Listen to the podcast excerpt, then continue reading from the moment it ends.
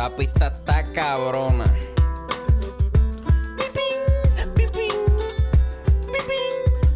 Mira, acorde y rima, acorde y rima, acorde y rima, acorde y rima.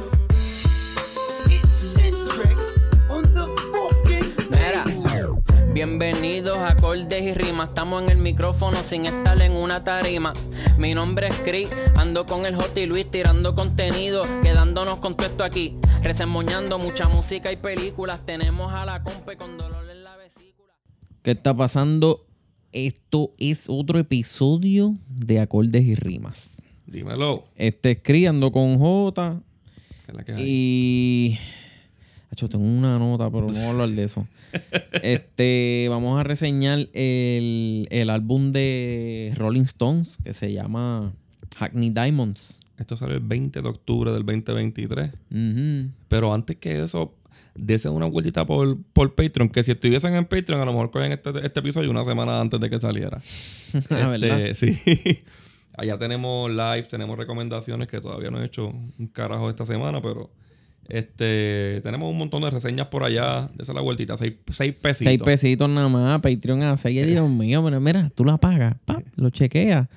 ¿Te gustó? Quédate. Allí, allí entran y la mayoría de eso es, se van a hacer la tarea y lo, y lo escuchan y lo leen todo. Sí. Y hay un crical, hay como 190 y pico de episodios ya. Y puedes venir todos los meses. Tú puedes un, me- un mes y un mes, ¿no? Sí. Es como tú quieras. Te pones al día, te sale un tiempito, te vuelve otra vez. Seis pesitos, seis pesitos.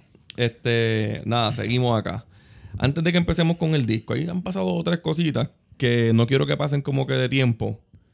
Sí, sí, va. Aunque esto no va a salir ahora, ¿verdad? Pero sale el video de los Beatles y hay que hablar de eso un poquito.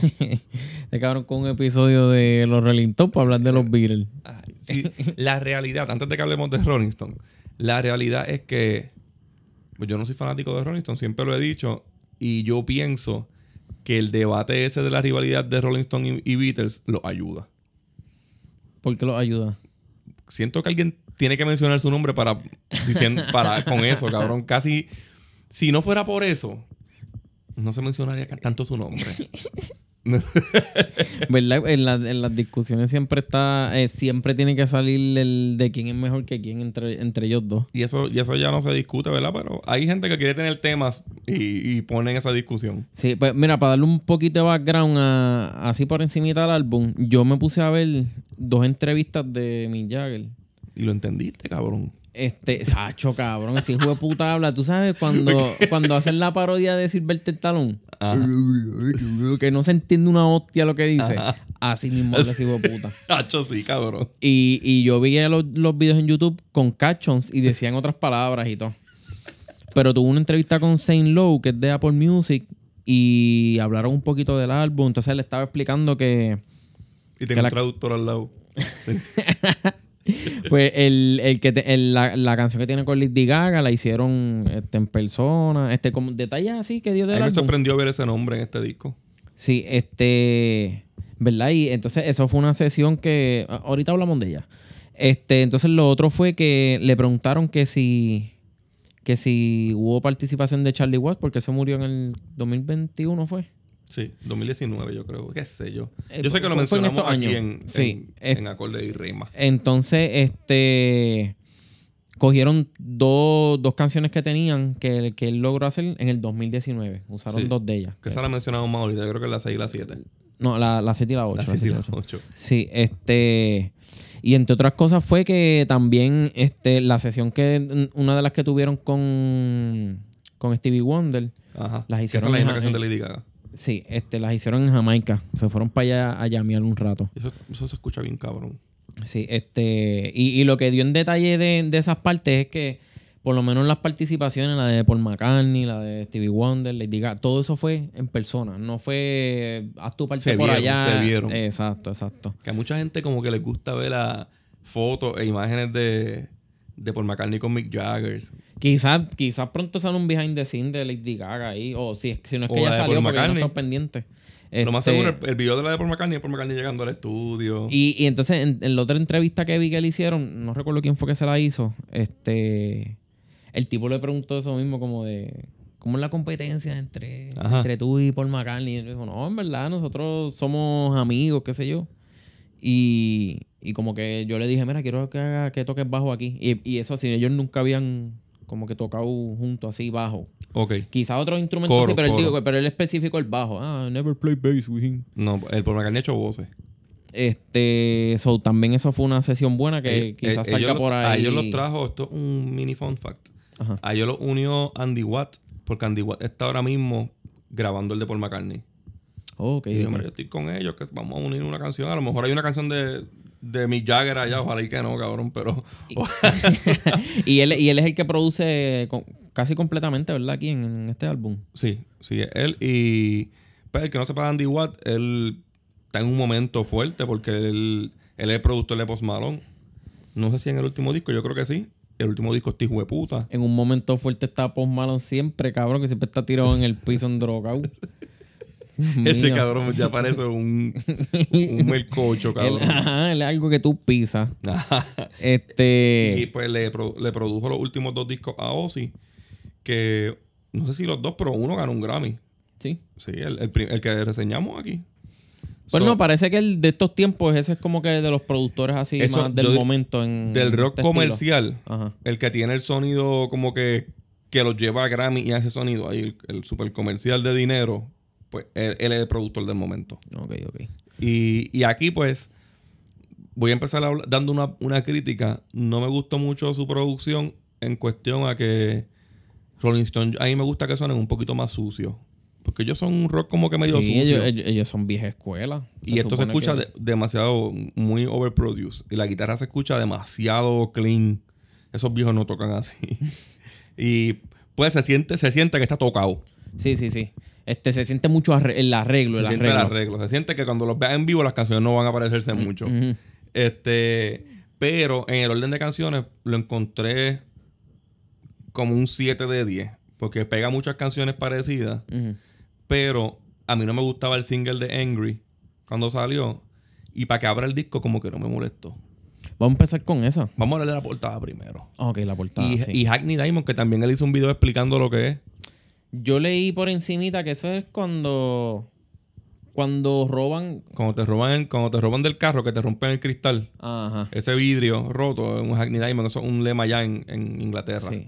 Este, la portada se ve que promete más de lo que el disco. es como con unos colores ahí. Sí, esto, esto me está ella. Yo todo, de un tiempo para acá, todo yo lo veo que es bien ella. Y, es de un corazón así roto. Me, tacho, se me Parece una portada de Weekend. Cabrón, parece una portada de 21 Savage, cabrón. Ajá. Esa es la de, esa es la de No Heart. Sí. Este. No sé, la, la can- tiene un par de letras que van en esa vieja, ¿verdad? Sí. Sí. Este, pero parece que al parecer aquí el- el- lo- los diamantes como tal son más bien los cristales de un corazón roto, según se ve ahí en la portada. Porque le robaron todo lo que tenía dentro. Entonces, este es el álbum 20, ¿qué? 24. 24 en Inglaterra, y Inglaterra. 26 en Estados Unidos. Son un cricalete de disco. Acá, lo- acá lo quieren más. Si, si hablo un poquito de lo que leí sobre las críticas de sus fanáticos, pues son mayormente buenas y lo ponen en de los mejores discos de los últimos que han hecho. Sí, este, ha tenido buenas No un clásico, pero Yo, yo he estado últimamente que me, me paso metiéndome eh, a la página esa, es albumoftheyear.org. ajá. Este, ahí tú chequeas que si sale un disco nuevo, tú empiezas a ver ya los ratings de las personas. Em- eh, Es una buena página porque me, se me parece como a Rotten Tomatoes. Ajá. Que tienen los, los críticos, pero también tienen los usuarios que son más Que honestos. son más reales, sí. Y pues este tiene buena recepción de los de tanto como de revistas y críticos como del público en general. Este Vamos para la primera. Sí, vamos para la primera. La primera es Angry. Ya esto, yo creo que yo hablé en Patreon, en una, en unas recomendaciones. Sí, yo- y yo creo que yo también la, la critico un poquito. Ah, sí, nosotros hablamos de esto, yo creo que en un live. Sí. Es que a, a mí, adelante voy a decir que a mí no me gusta mucho la voz de Mick Jagger. Comparto el sentimiento. Sí, este. No me gusta. En algunas como que se puede pasar, pero normalmente su tono de voz no me gusta. Eh, pero eh, cuando fui a reseñar el álbum, que escuché esta canción como tres veces, que fueron todas las veces que escuché el disco, cuatro, cuatro veces, este, eh, la digerí mejor. Y en parte está media catchy. Aunque lo de. Eso. Parece anuncio Me de, explota. de, de, qué sé yo, de, de Corolla o algo así. Sí. Esto es un rock and roll bien comercial. Este, como dije ahorita, como single no me tripio porque la canción es media floja. Pero para empezar el disco no está mal porque te da el sonido que vas a seguir escuchando. Y la, y la letra trata de. Como, que él está cuestionándole a una mujer. Una señora, una señora. Ajá, una, una doña. Si está encojona con él, este, porque no le ha dado chocha. Ajá. Ya no, no se la ha soltado y él está diciendo. ¿Está encojona no conmigo? ¿Qué carajo te dice? Te lo metí tan duro. Ajá. Este, está cabrón que estos viejos exijan crica y se estén cayendo en cantos, y en ¿verdad? el segundo verso dice que la bloquea. Es más, pues mira, no me escriba. Y más con esos receptores estos quemados de tanta droga que se han metido. Para medio polvo necesitan como cinco cigarros nada más para que el bicho le pa- nada más para que el bicho le haga pucho. Pero él lo menciona al final. sí, sí, él al dice final que él dice como que llama una llamada que todavía estoy en la en the, on the pill. estoy usando la pastillita. este, pues de verdad el- la, la voz de él es algo que yo en verdad te la criticaría en todas las canciones, porque es algo que fue un obstáculo un poquito para mí. Sí. Este, y pues no me gustó lo, lo de lo- la repetición esa de, de Don't Get Angry With Me. Y yo hasta pensaba que eso era el coro, cabrón, y esos son los versos. En el coro él no repite la, la cabrona palabra del No, título. no. Es en los putos versos. Este, y tampoco me gustó mucho el outro. Lo sentí un poquito alborotoso, no sé. Y lo largaron también mucho. La próxima es Get Close. Esto es un rock medio bluesy en los versos. El batero es lo mejor del track porque rellena muchos fills y con cowbells. La letra a mí me pareció como de una depresión. ¿Tú no, de qué, ¿Qué te parece el tiro del fantasma? Este, es que yo lo vi que es como como que él quiere estar tener a alguien cerca y yo y yo lo interpreta que pueden ser diferentes cosas. Él lo puede ver como una mujer, pero este yo pienso también que puede ser en Dios porque habla de, de morirse y eso está viejo ese cabrón. Ajá. Este, en la muerte, eh, en droga, quizás. Este, en, Porque él en paz empieza- mental. Sí, él empieza diciendo que. Y toca este tema dos o tres veces más. Él empieza diciendo que no puede dormir, que se tiene que dar una vuelta a medianoche, se le aparece este fantasma y como que quiere saber más sus, cosas personales. Y yo pienso que es como que la depresión lo está buscando y él está buscando despejarse de eso. Sí, sí.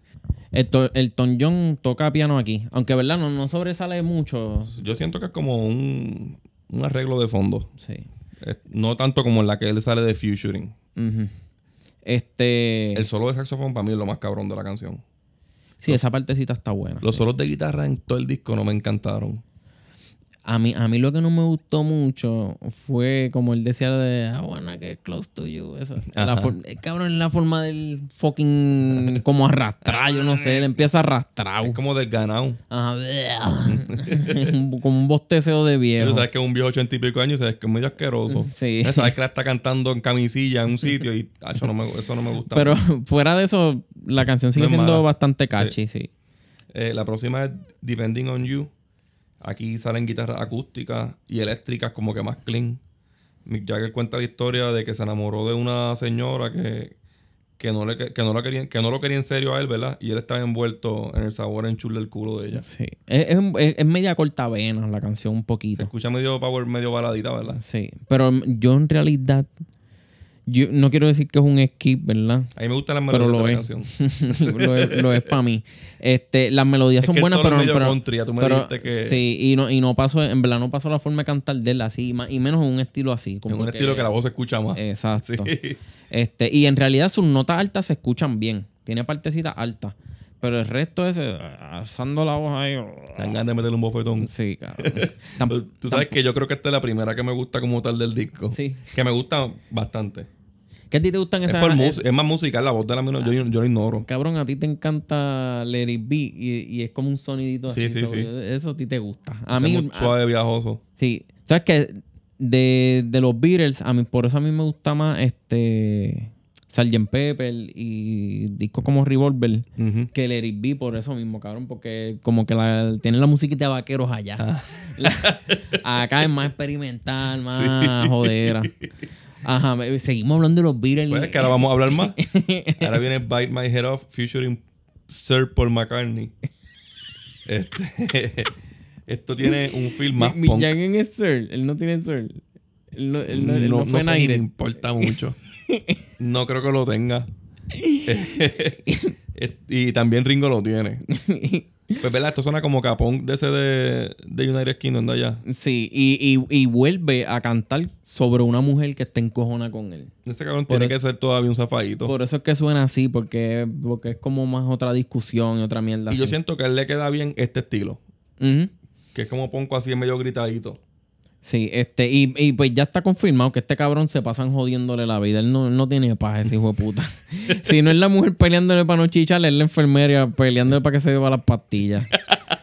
Este, pero yo creo que esta es de las mejores para mí. Es una canción como Esta energética y pompiosa. Para mí esta es la mejor. Y no es por solo porque esté Paul, ¿verdad? Pero, pero está Paul. Y, y Paul en una, él le pide como que zúmbate algo. Y lo dejan solo haciendo el baseline.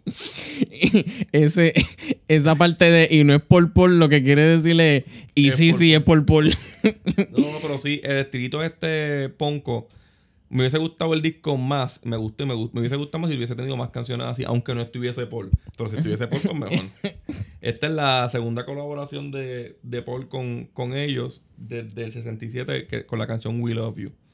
La letra es como de alguien que se cree que lo están cogiendo de pendejo, ¿verdad? Ujú. Y, pero él sabe todo, él siempre está atento de que él es más astuto que esa persona. Sí, sí, sí. Nada, la canción en verdad es la mejor del disco. la próxima es Whole White World. Aquí, aquí mantienen la misma energía. La canción es más así, llevadera, bailable. Esto está bastante, la letra está bastante pendeja. El coro es puñeteramente cheesy.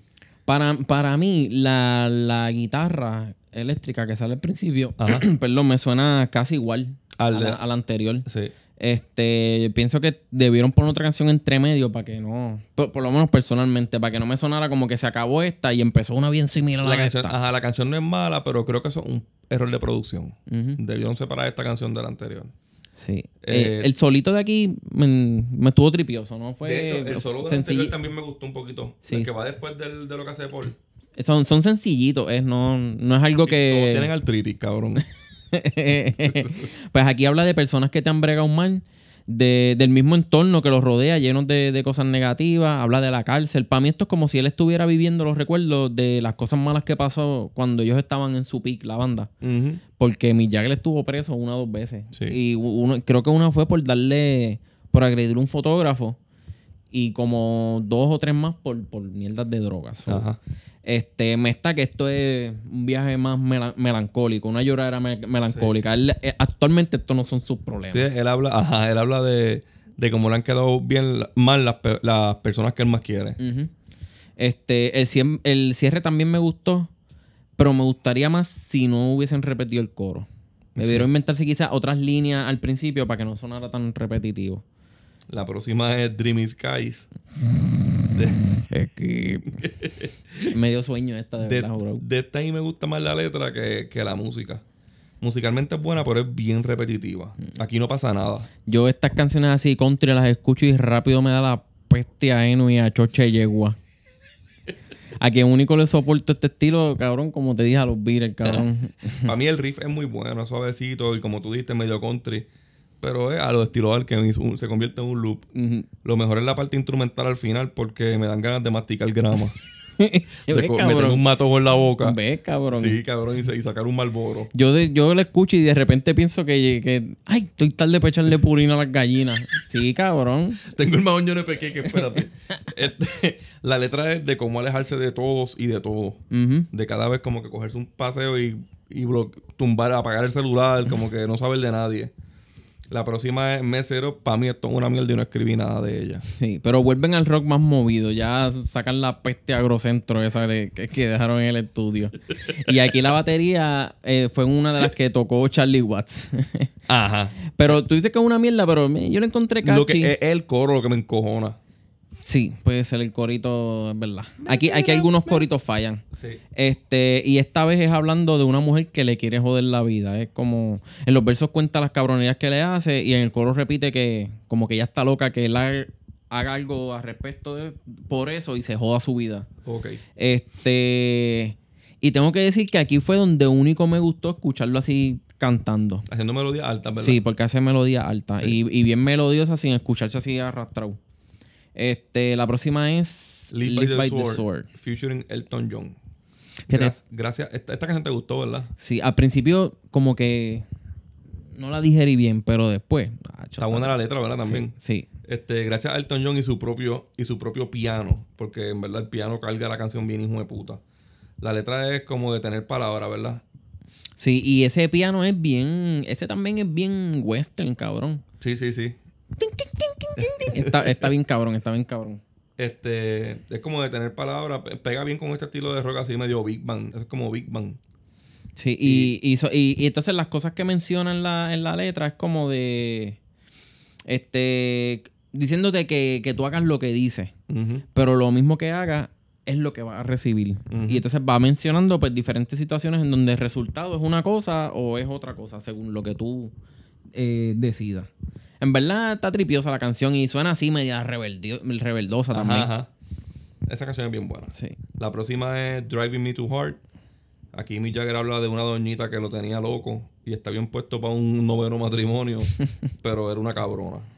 Sí, lo, lo llevas orado, lo, llevas orado. Sí. Sí. Alguien que, eh, pero es alguien que cuando, cuando él le dan un poco, ella quiere quitarle todo eso. Ajá. Y, y, y, y le jode la vida en general. ¿Ves, cabrón? Le están jodiendo la vida a este cabrón. Déjala quieto, puñeta. De, ya no se va a morir. Se cambia el pamper cuando él quiera. Déjalo, enfermera. Este, lo que no me gustó de esta canción es que yo sentí la, la melodía bien monótona desde principio a fin. No encontré ninguna parte que resaltara. Y, y cuando lo escuché, pues terminó una canción que empezó de la misma forma que terminó. No sé, no. no. Esto es un soft rock bien genérico.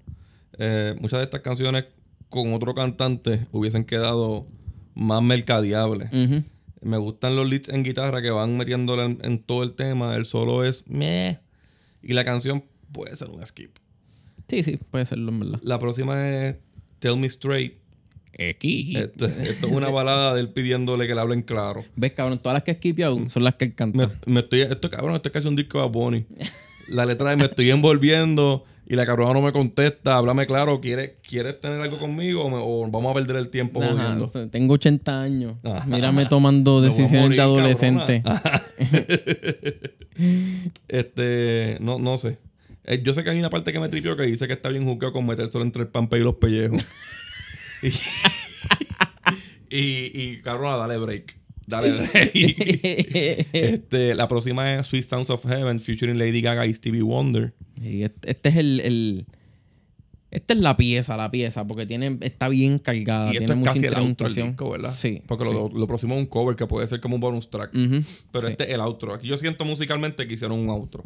Y este fue el segundo single que ellos tiraron. Está bien bueno. Este, Sí. Pero se supone que fuera mucho más de lo que salió. Porque pues Stevie Wonder, yo pienso que cargó el track en su bicho.